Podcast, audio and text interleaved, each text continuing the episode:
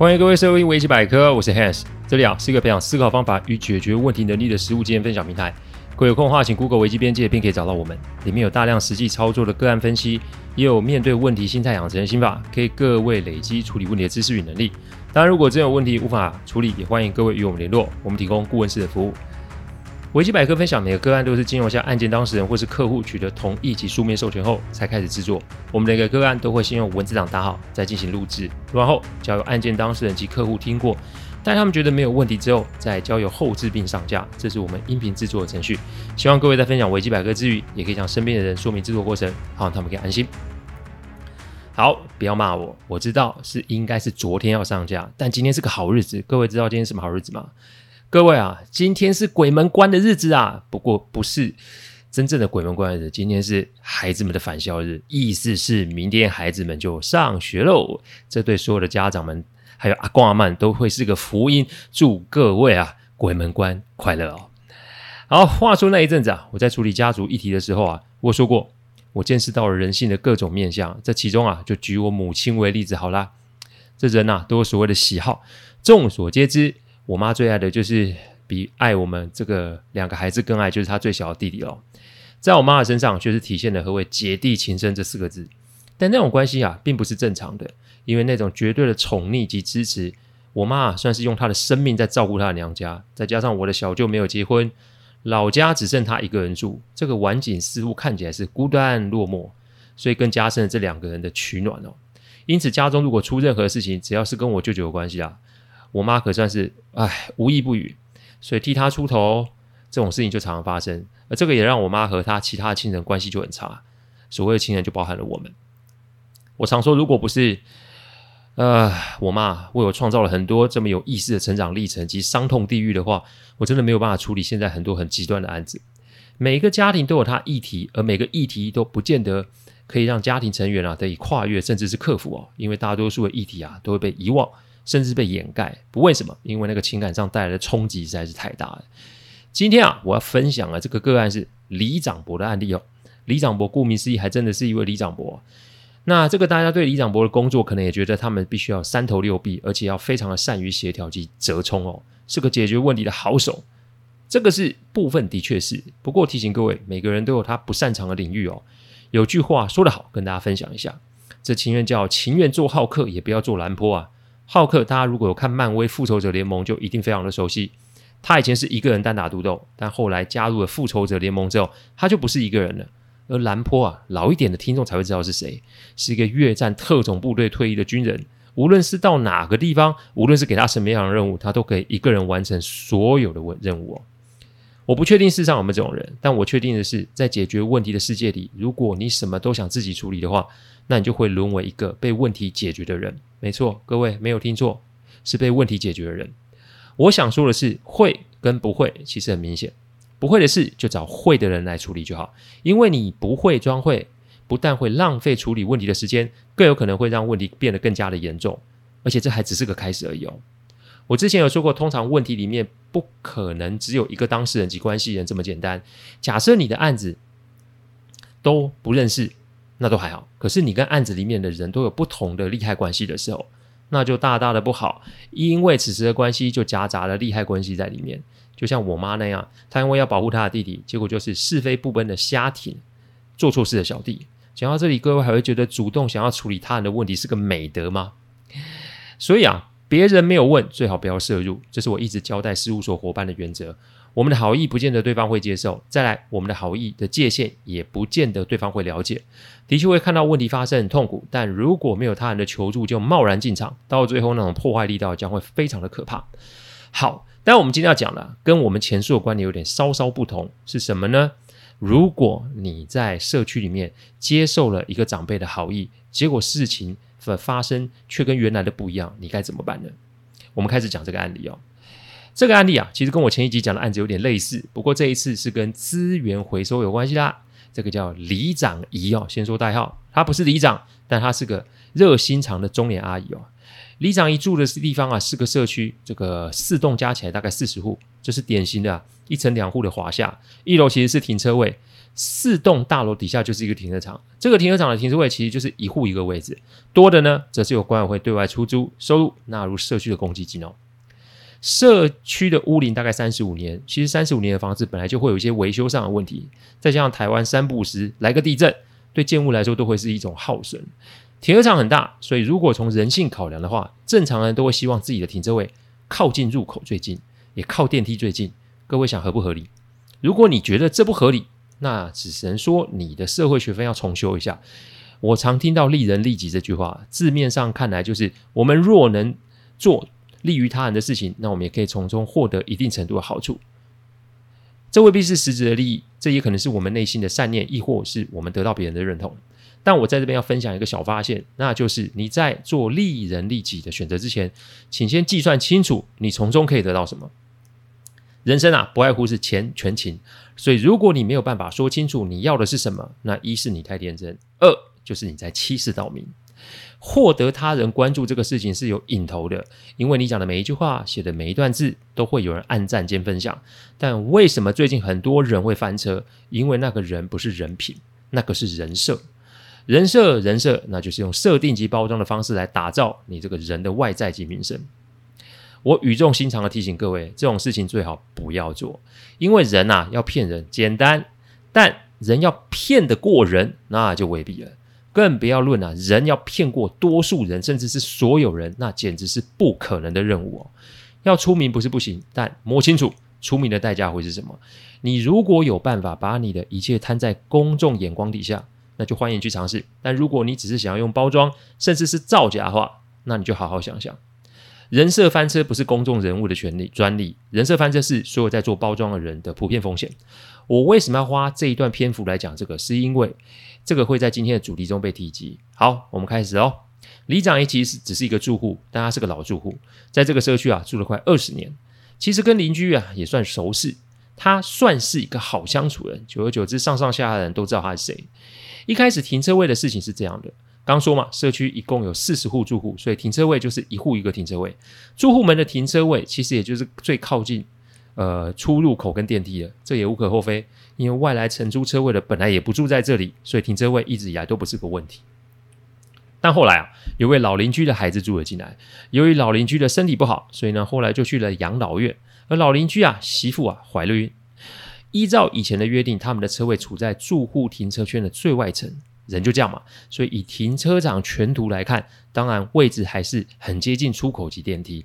但你如果跟全部住户比的话，那车位就属于最外围，所以这老邻居的孩子就想跟跟管委会提议说，是不是住户的停车位可以统一抽一次签做重新分配？因为以这个小伙子来说，他最差就是停来停在原来这个车位，但如果好一点点的话，那不就有机会让自己停在更好的位置吗？此话一出，引小不引发了不小的讨论。当然了，大家都老住户了嘛，这个再怎么说也不好当面撕破脸，所以当下管委会是说在讨论，不过大家私底下都议论纷纷的讲这要怎么办。李长一的老伴过世了，平常是一个人生活。不过停车位是给儿子停车用，儿子住在隔壁的社区，平时假日才会见面，车子平日也很少开，基本上一周才开一次。李长一跟老邻居的交情是不错的，他住四楼，老邻居住三楼，这么认识也十几年喽。老邻居的孩子他也是看到大的，平日啊，阿姨啊也没少叫，而且也没少了来往哦。正好李长姨家的车位是最前面的那个位置，于是李长姨啊，在没有跟儿子讨论或是跟管委会打过招呼，他就自己下去跟老邻居的儿子说：“哎，不如我的位置跟你换。”但他却没想到这么做就开始出事情了。先说为什么我会接触到这个案子，是因为这个社区的管委会是我的客户。没错，我们的事务所也是有接公寓大厦的案子，所以一般社区有什么样的争议啊？哎，我们大体上是了解的啦。本来嘛？这为善不欲人知，做了不让人知道，那倒还好，没怎么样。结果李长姨，我想他一开始可能真的是好意，结果他让车位这件事没多久在社区内传了开来，而我也是因为这个事情啊，传到一个不行，我才出面要处理。因为到我接手案件的时候，传闻的内容是老邻居的儿子逼着李长姨要换车位，而李长姨为了要顾及社区的和谐，所以不得已只好劝退儿子把车位让出来。为了这件事情，全家闹，搞出家庭革命。至今啊，儿子已经三个多月没有回家。不过这个楼下年轻人不但没有感谢，反而还扬言啊，说要提告主张他的权利。这还只是其中一个版本哦。但现在的事实是，这年轻人的妻子疑似压力过大，跑去安胎啊。从一个单纯的事情怎么会传成这样？所以最快的方式就是找苦主嘛。苦主是谁？有人会以为是李长姨，有人会以为是老邻居的孩子，都不是。因为我要找的是李长姨的儿子。哎，Hans，你为什么找李长姨的儿子？这做儿子的怎么可能不会替自己的母亲说话呢？各位不用急啊，因为我是这么想的。李长姨他们社区是一整两户的电梯华厦，交通便利哦，附近生活机能不错。更重要是每一户将近是五十平的使用空间，少说里面至少隔隔成三房两厅的格局。加上李长姨只有这么个儿子，女儿都嫁到外地了，怎么想？儿子住在家里，一省钱，二就近照顾母亲，三以后孩子出事，家里还有个现成的保姆，怎么看都觉得这是最好的打算了。那为什么要放着家里不住，要在外面住呢？也许有听众会觉得年轻人需要空间嘛，所以怕互相打搅才出此下策。这个说法我不是没有想过，但我打听过李长姨的儿子及媳妇的工作，他们两个人的工作其实这个租金对他们来说是负担是重的。那为什么不跟李长姨住呢？这其中就有猫腻了嘛。我找上门之前啊，请诸位打了通电话给李长姨的儿子，我带了呃给媳妇的伴手礼就过去了。这里我先提一个小概念。各位还记得第一百四十六集我与房东是世仇的那位邻居吗？我里面有提到我送礼啊，送礼是门学问，很多人会以为有送就好啦。但其实如果以人性的角度来切入，送礼要以收礼物那方的喜好为准。邻居的老父亲已经八十岁了，所以我送的东西得要适合老人家。如果送的是坚果礼盒，哎，这老人家的牙口不见得是可以消化的。但如果我送这个的话，因为我的好意，老人家就得收。那这家中如果有人吃，他还可以分送；但如果没有的话，这东西就放在他家里就是占空间。再来，他也许还要回礼。那拿了自己不适合的东西，结果自己还得掏腰包回礼的话，讲到这里，各位还会觉得随便挑个礼物是一个好主意吗？做任何事，我是说任何事，速度快没有用，没有准备的行动就是一场灾难。没有准备的行动就是一场灾难。这句话不是我讲的哦，这句话是出自于英国航空特勤队，俗称 SAS 的特种行动指挥官说的这句话。大大至作战，小至送礼，都是可以参考的一个行动准则。请注意每一个人的接触的时刻，因为你的一言一行都是可以被对方所感知的。你是什么个性的人，做自己就好，但千万不要去模仿或是做包装。再说一次，与人为善是个心态，它从来都不是个技巧，也没有什么特殊的方式，善待我们的身边人就好了哦。李长姨的儿子啊，很热情的接待我。我坐下来，先是聊聊工作、孩子的相关议题，接着我就讲到最近发生的这件事。我想问问他，就他的角度，他知道的事情是什么？但我先讲明，我今天来的目的是查清楚发生什么事，我不是要来分谁对谁错，我是来了解问题的内容，再看看有没有什么方法是可以解决这个问题的。儿子的说辞啊，让我开了眼界，因为他眼中的母亲其实跟李长姨在外的形象是有很大差距的。在儿子的印象中，李长姨是一个掌控欲极强的人，父亲在世的时候就没少跟母亲争吵，但母亲依然顾我，所以自父亲去世后，由于两个妹妹都结婚在外地居住，他在家就得时时承受母亲那永无止境的掌控与骚扰啊，骚扰这两个字出在出自于一个儿子对母亲的感受用字里面。说实在话，这是一个非常严厉的指责，诶，但也可以看出李长姨这个人的人设反差有点大。讲到停车位这件事，儿子叹了一口气，那台车他根本不想买，结果还是被啊李长姨逼的买了下来，理由是啊这自家停车位没有停，早晚也被人家占了去，所以被逼的买了车。那个时候还要结婚了，妻子为了这个事差点连婚都不想结。听到我这，我就理解为什么婚后儿子哪怕负担再重，也要离他母亲远一点。说真的，这种压迫感很吓人哦。讲到这里啊，我必须要为我们男性朋友说说话。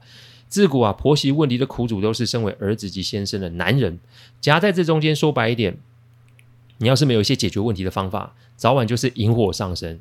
等一下，我改一下，不是引火上身，有的时候是我们待在原地，结果就是被无情的流弹给波及啊。很多的时候，我们是有苦说不出，因为要在老婆前面点出自己母亲的不是，这其实不是一件容易的事情。所以，如果可以的话，就是尽可能的拉开距离。还有，不要另一半不要在另一半的前面批评对方的父母，请记得这句话。你若不喜欢自己的父母被另一半指指点点，那你就不要做这件事。幸福的人啊，是被童年疗愈；不幸的人的人是在疗愈童年。这两句话是刻在我心里面的，因为我也是花了不少的时间在疗愈我的童年，所以我懂对于不理性的母亲那是一种什么样的感觉。再加上结了婚之后夹在中间，那是又是一个另外一种的感觉。儿子接着说，母亲一开始打电话来说要跟老邻居的儿子换车位，这电话内容啊。极其都是负面内容，讲的就是这个老邻居的儿子就是个刺头，什么都想占便宜。要不是看他爸是我们老邻居的份上，我才不想管他。一开始儿子接到这通电话的时候，也没放在心上，想说母亲就是单纯抱怨抱怨。但三天后，母亲却打来要儿子跟老邻居的儿子互换车位，他觉得有异状，问了母亲：“你为什么要这么做？”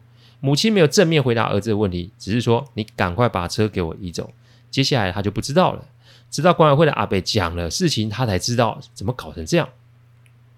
我临行前有允诺儿子，我会尽可能的用最温和的方式来处理这件事，因为再可怕的人，那也是他的亲生母亲啊。跟儿子一家道别后，我回去整理了相关资料，从儿子的言谈资料中，我可以知道，这李长一就是见人说人话，见鬼说鬼话。这种人不会不聪明，但这种人就是落差太大，对于自己喜欢的人无条件支持。但对于自不喜欢的人，就会多方打压。所以，现在要做的事就是问问其他人的意见。当然啦，我要找的就是老邻居的儿子啊。老邻居的儿子一见到我上门，就戒心就来了。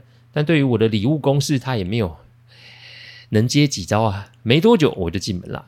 一开始，他那种威吓态度显现了一件事，那就是这个事情让他吃了不少苦。一开始，我给他骂，我只是平静的看着他，我既不想解释，也不想打断他，我只是让他宣泄心中的情绪。人要脸，树要皮啊！这句话大家都听过。不过我做这行工作啊，脸皮要放一边，不是说厚脸皮、死皮赖脸。我的意思是在处理问题的过程中，我们要非常习惯他方的负面态度。在处理问题的过程中，情绪是一个很大的变数。人人都有情绪，所以如果我们都放任心中情绪，那就是伤人兼伤己。所以我们要做的就是让他方先将情绪发泄出来。只要我们不随之起舞，那么情绪的宣泄结束。就是我们进场的时候，什么叫进场？这里进场指的是让我们的言语行为开始影响对方。一个发泄完情绪的人，由于情绪开始进入冷静期，防卫心自然下降。只是我们的言语如果是冷静的，对方自然就会吸收进去。最常见的状况就是对方发火，结果我们急着想解释，结果我们的一言一语被对方无端放大。再来就是，如果我们为要急着说明，情绪也有可能会随即被拉高。一来一往就会增加擦枪走火的机会，这是一个在面对极端不理性的对象时我们会做的应对法则。各位有空的话可以去做个练习。当然，如果对方动手，那自然就是避开或是自我防卫，这一点别忘了哦。骂完啦，礼物也拿啦，自然没多久我就坐在老邻居的儿子家中。怀孕的妻子啊，目前回家待产，因为这里的氛围实在让人觉得窒息，每天都要解释，每天都要说明，每天都要被人家白眼。妻子说：“如果还待在这里，搞不好难产都说不定。”面对这样子的讯息落差，我要怎么做才有办法解决这个问题呢？一切等下一集再做说明哦。感谢各位聆听，听完之后如果任何意见及问题，请上网站维基编辑留言。我每周一中午都有新的主题分享，如果有任何想听的主题，也都可以让我们知道。再次感谢大家，我们下次再见，拜拜。